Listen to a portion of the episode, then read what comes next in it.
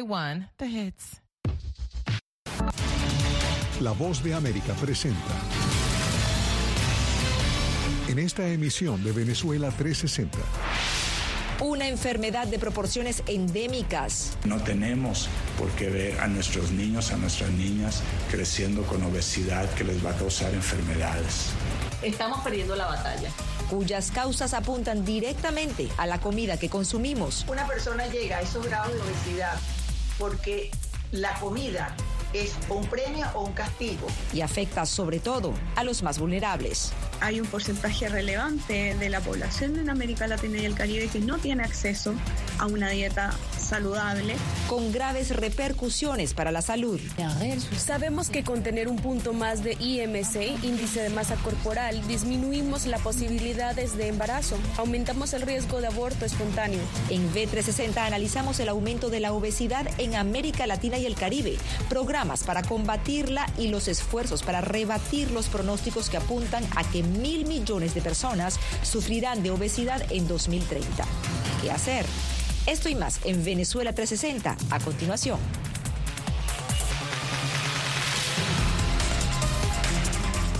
Hola, ¿qué tal? Bienvenidos. Soy Natalisa Las Guaitero. Les acompaño desde Washington.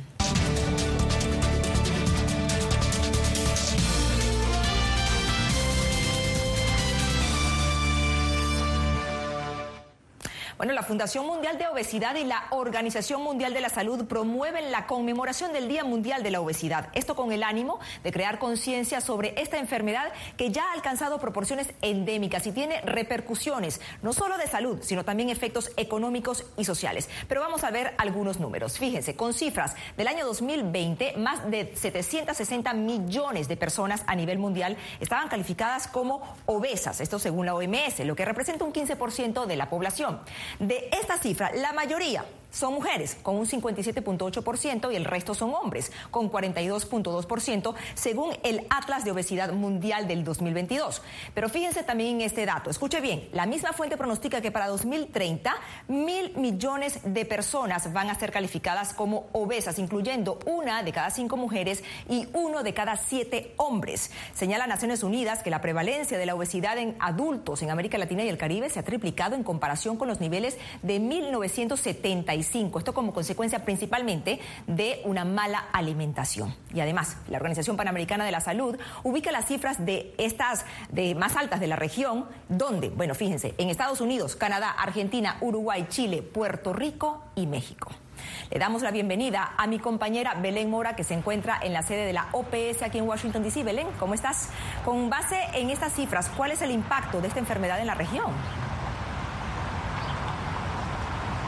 Natalie, los organismos de salud regional como la Organización Panamericana de la Salud y la FAO señalan, entre otras cosas, que los cambios en los hábitos alimenticios eso es el responsable principal del aumento de estas cifras en América Latina y el Caribe. El crecimiento económico, la urbanización, el acceso a los mercados internacionales y la industrialización de los productos, entre otros factores, hace o promueve precisamente la transformación o el aumento del consumo en las familias de los alimentos ultraprocesados. Ahora, ¿qué es lo que promueven estas organizaciones? Precisamente, por ejemplo, en el caso de los niños, eh, promoción de programas como la merienda escolar, también acceso a eh, la agricultura familiar y eh, a la educación nutricional y también advertencias para, con el etiquetado en aquellos alimentos ultraprocesados o industrializados que son altos en productos como la sal, el azúcar o las grasas. Más de 1.900 millones de personas viven con sobrepeso y obesidad en todo el mundo, según la Organización Mundial de la Salud. Hay más eh, prevalencia de sobrepeso y obesidad en países en vías de desarrollo que en países desarrollados. Latinoamérica está justo en, esa, en ese índice medio. Una situación alarmante atendiendo a que la obesidad es uno de los principales factores de riesgo para numerosas enfermedades crónicas y varios tipos de cáncer. Las consecuencias de la obesidad son sistémicas. Son no solamente impacta a cada uno de nuestros órganos y sistemas, sino que también impacta nuestra parte psicológica o emocional. Pero lo que hace algunos años era considerado un mal de los países desarrollados se convirtió en motivo de preocupación en naciones de ingresos moderados. Según la Organización Panamericana de la Salud, los niveles de sobrepeso y obesidad en América Latina y el Caribe crecieron de manera alarmante. Actualmente, una de cada cuatro personas personas vive con obesidad en la región. El 38% de los hispanos tiene sobrepeso en este país. La obesidad en los niños se ha triplicado en los últimos dos años. Y el panorama es poco alentador. La Federación Mundial de la Obesidad estima en su más reciente Atlas Mundial de Obesidad que de no revertir esta tendencia para el 2035 habrá más de 4 mil millones de personas con sobrepeso y obesidad en todo el mundo. Esto a su vez se traduce en un impacto económico superior a 4 billones de dólares en costos de salud pública y pérdidas económicas. O sea, hay una cantidad enorme de repercusiones. Eh, de esta carga que está eh, causada por la obesidad y esta obesidad, que esta carga de la obesidad que está causada sobre todo por una transformación de los sistemas alimentarios a unos pues basados en estos consumos de, de, de productos comestibles chatar. Ante este escenario, ¿hay forma de revertir la situación? Los expertos creen que sí. Los estudios sugieren que la pobreza y la desigualdad son factores clave en el acceso a dietas saludables. Hay un porcentaje relevante de la población en América Latina y el Caribe que no tiene acceso a una dieta saludable y es por eso que es importante no solamente explorar cuáles son los grupos más afectados, sino que también cómo podemos focalizar las respuestas, las políticas y las soluciones en estos grupos. La obesidad es considerada una enfermedad crónica compleja y su abordaje requiere, según expertos, un enfoque sistémico integral que incluya el acceso a dietas saludables y a programas de salud preventivos y paliativos para quienes padezcan la enfermedad. Natalie, los organismos internacionales llaman a los gobiernos a tomar acciones urgentes para revertir esta tendencia antes del 2035. Natalie. Gracias, Belén. Un tema que definitivamente dará mucho de qué hablar próximamente. Bueno, hacemos una pausa. Al regreso, tráfico de opioides en Estados Unidos une a demócratas y republicanos en el Congreso, que dice la Casa Blanca. Pero antes, mujeres agricultoras se unen para darle un cambio al impacto climático, además de favorecer a los consumidores. ¿De qué manera? Les contamos. Quédense con nosotros.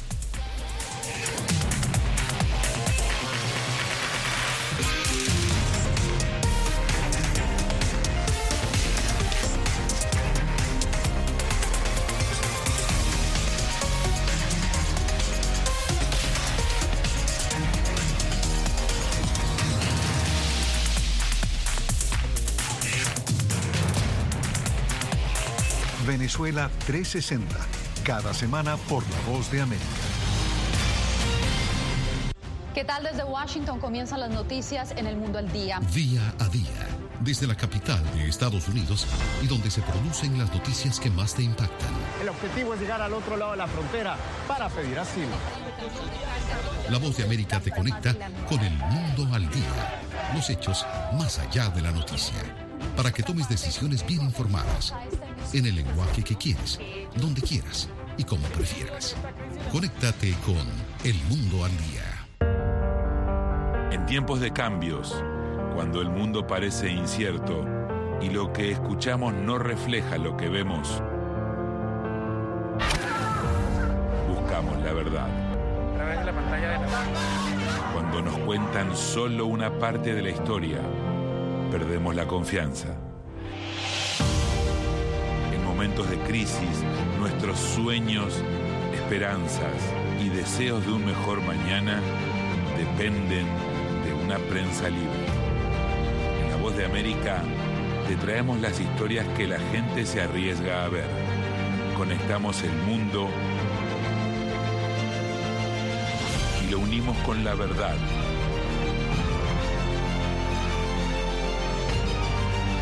En La Voz de América te presentamos el panorama completo.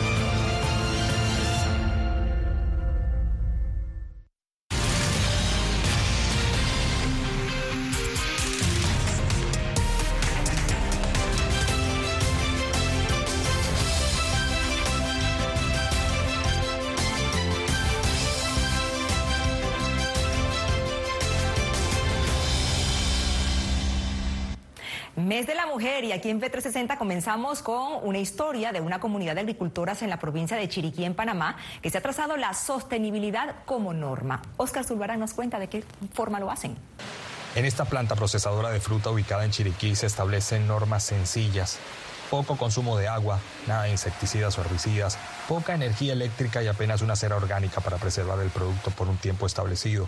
Un trabajo que lidera una mujer agricultora que afirma que el impacto climático ha dejado de pie solo a tres productores de piña de los 16 que existían en Panamá. Nosotros solo tenemos 12 años de producir y hemos visto cómo en esos 12 años se ha alargado el verano a casi seis meses. Eso es casi insostenible. En lugares donde antes nunca había inundación, ahora arrasa con toda la piña. Eso le pasó a un productor que tuvo que salir del negocio. En fin, son tan, tantos desastres naturales que antes no veíamos, pero que lo está causando el mismo ser humano. A unos cuantos kilómetros, frente al volcán Barú, uno de los más grandes de Centroamérica, se encuentra esta granja, que también ha invertido en pro de una agricultura sostenible. De acuerdo con su dueña, hacer pequeños bloques entre cultivos evita la propagación de plagas y por ende el uso de insecticidas. Además, el uso de forros plásticos sobre la siembra para controlar la maleza es sinónimo de cero herbicidas y cosechar el agua ayuda a aprovechar todo lo que brinda la propia naturaleza. El agua es un recurso para toda la humanidad y mientras mejor uso le demos, más vamos a tener. Eh, por lo menos en, tema de, cultivo, nosotros solo regamos cuando es necesario para prevenir que, que tengamos encharcamiento en suelo. Si, si aplicamos mucha agua, también eso desarrolla otras plagas. Entonces, por eso tratamos de hacerlo bien medido para conservar el agua y para que el cultivo resista lo que tiene que resistir. Según expertos en la materia, siempre habrá algo de carga química en la producción agrícola que con la aplicación de medidas de sostenibilidad podría ser reducida entre 25 y 80%, dependiendo de los rubros. De esta forma no solo se evita una exposición dañina de los consumidores a químicos innecesarios, sino que además se preservan las condiciones de fertilidad de la tierra. Una agricultura orgánica o incorporada donde tú estás bajando carga química y estás ofreciendo un producto más inocuo, de mejor calidad y que puedes aportar a la, a la población sin tanto residuo de químicos o demás, y donde se ve todo el sistema que tú trabajas en finca para aportar entonces grandemente a esto. Como reza el dicho, todo gran camino comienza con un primer paso y en lo que respecta a los esfuerzos de estas mujeres agricultoras, su recompensa ya es notoria pues muchos supermercados solicitan expresamente productos de mejor calidad que puedan satisfacer la cada vez más creciente demanda de los consumidores ávidos de adquirir opciones más naturales. certificación que es biodegradable. Además de la tierra y las propias plantas, el recurso más crítico para la agricultura es el agua. Según expertos, las técnicas sostenibles no solo harían un uso más eficiente del líquido, sino que además garantizarían, en algunos casos, una reducción drástica, en la que 20 litros aportarían lo mismo que 5.000 litros de agua. Oscar Zulbarán, Voz de América, Chiriquí, Panamá. Nueva pausa a la vuelta. Más de 123 mil personas murieron en 2021 aquí en Estados Unidos por sobredosis de drogas, siendo el fentanilo el que captura más la atención. Le contamos por qué. Y luego, en Caracas reabre sus puertas el Museo de los Niños, un paraíso lúdico y educativo lleno de tradición. Quédense con nosotros.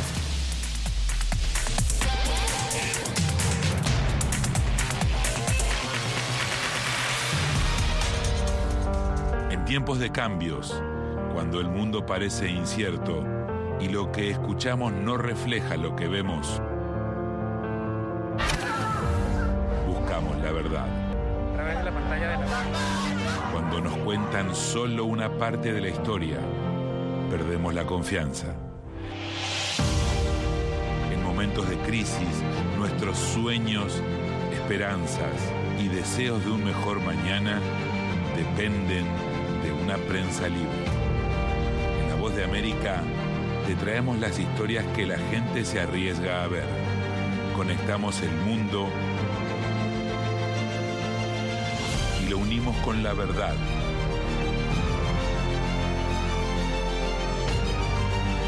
En La Voz de América te presentamos el panorama completo. Desde Washington comienzan las noticias en el mundo al día. Día a día, desde la capital de Estados Unidos y donde se producen las noticias que más te impactan. El objetivo es llegar al otro lado de la frontera para pedir asilo. La voz de América te conecta con el mundo al día. Los hechos más allá de la noticia. para que tomes decisiones bien informadas, en el lenguaje que quieres, donde quieras y como prefieras. Conéctate con El Mundo al Día. Actualidad. Vamos a ver otra cepa nueva y otra cepa nueva. Análisis. En realidad, mucha de esta gente va a quedar parada de nuevo y va a ser una tragedia humana. Debate. Dejen la obsesión. La obsesión la tienen ustedes. Con la información más allá de los titulares. El tema energético es algo que se está analizando. La inflación es un problema global. 30 y 50 metros están ya las tropas. Su respuesta, doctor. Todas las semanas por La Voz de América.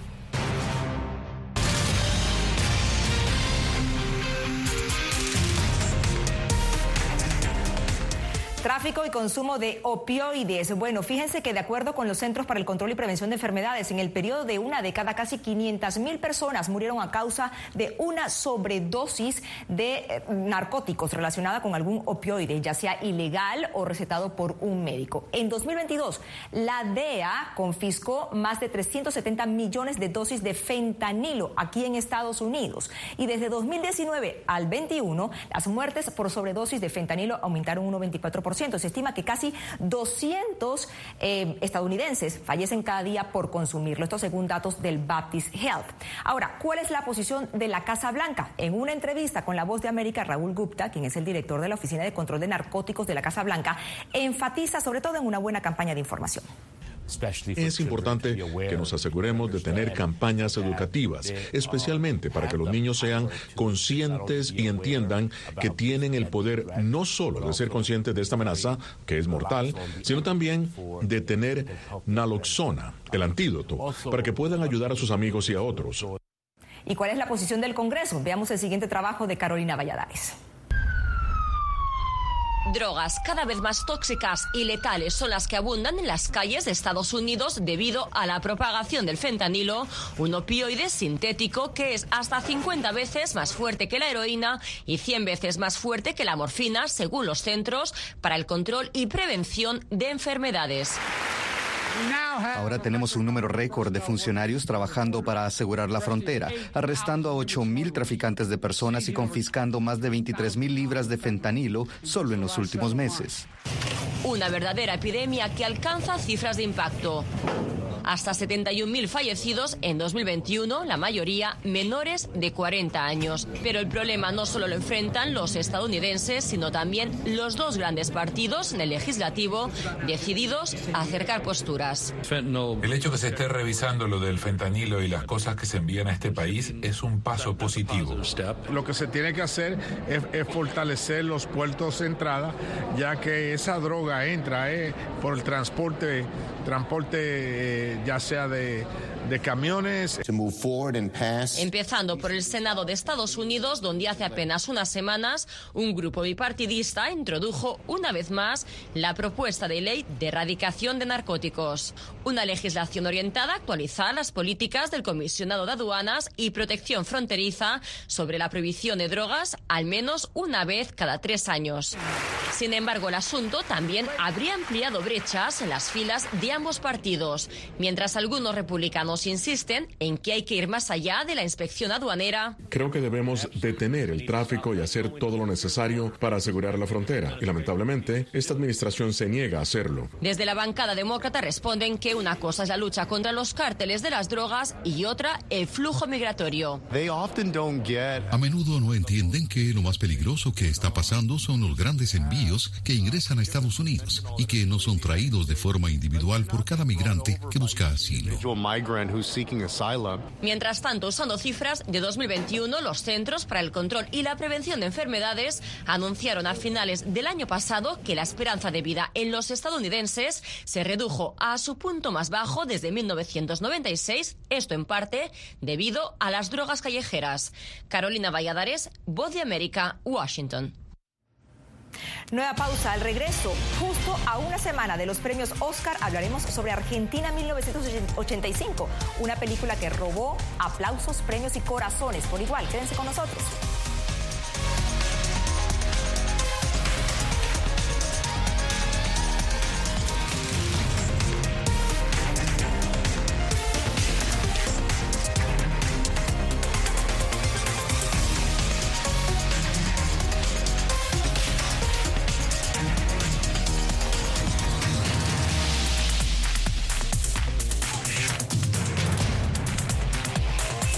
Venezuela 360, cada semana por La Voz de América. ¿Qué tal desde Washington comienzan las noticias en el mundo al día? Día a día, desde la capital de Estados Unidos y donde se producen las noticias que más te impactan. El objetivo es llegar al otro lado de la frontera para pedir asilo. La voz de América te conecta con el mundo al día, los hechos más allá de la noticia, para que tomes decisiones bien informadas, en el lenguaje que quieres, donde quieras y como prefieras. Conéctate con El Mundo al Día. En tiempos de cambios, cuando el mundo parece incierto y lo que escuchamos no refleja lo que vemos, buscamos la verdad. Cuando nos cuentan solo una parte de la historia, perdemos la confianza. En momentos de crisis, nuestros sueños, esperanzas y deseos de un mejor mañana dependen de una prensa libre. En La Voz de América te traemos las historias que la gente se arriesga a ver. Conectamos el mundo y lo unimos con la verdad.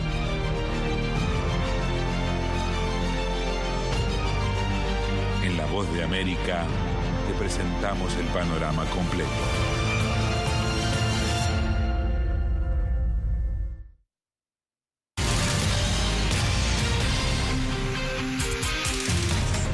Película Argentina 1985 ha llenado salas, nominaciones y premios. Se convirtió en todo un furor por la historia que relata el histórico juicio y posterior condena a los militares que encabezaron el último golpe de Estado en Argentina. Un episodio catalogado como uno de los más sanguinarios de América Latina en las últimas décadas.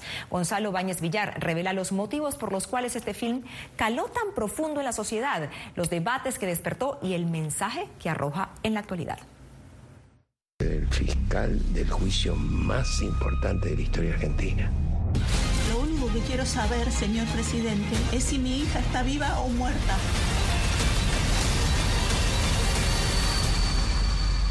And the Golden Globe goes to Argentina, 1985. Y el Goya es para Argentina 1985. La película argentina 1985 generó un furor acá en la Argentina, al punto de ser la película más vista el año pasado con casi un millón de espectadores en las salas.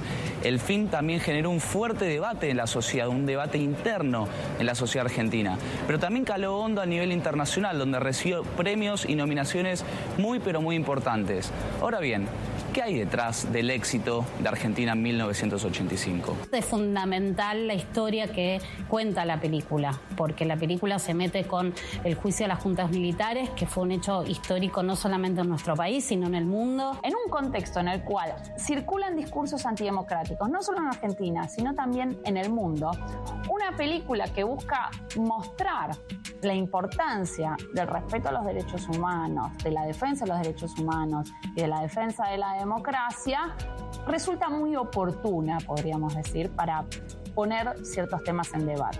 Un poco como despertar eh, un gigante dormido, ¿no? un, un hecho eh, glorioso de la democracia argentina, eh, hecho en un contexto arriesgado, pero a la vez con una, eh, no sé, con, con- con una claridad eh, total. Necesitamos demostrar que fue un plan sistemático. Fue a lo largo de todo el país y durante los gobiernos de los nueve comandantes. En todo el país desaparecieron personas. Ellos son los responsables. El 10 de diciembre de 1983 se restauraba la democracia en la Argentina y finalizaba así la última dictadura militar que azotó al país, tal vez una de las más violentas en la historia de América Latina. Tan solo dos años después, en 1985, el fiscal Julio César Estracer encabezó el equipo que juzgó y logró una histórica e inédita condena contra cinco generales que habían participado del gobierno de facto. Un fallo que marcó un antes y un después en la historia de los derechos humanos y es referencia mundial.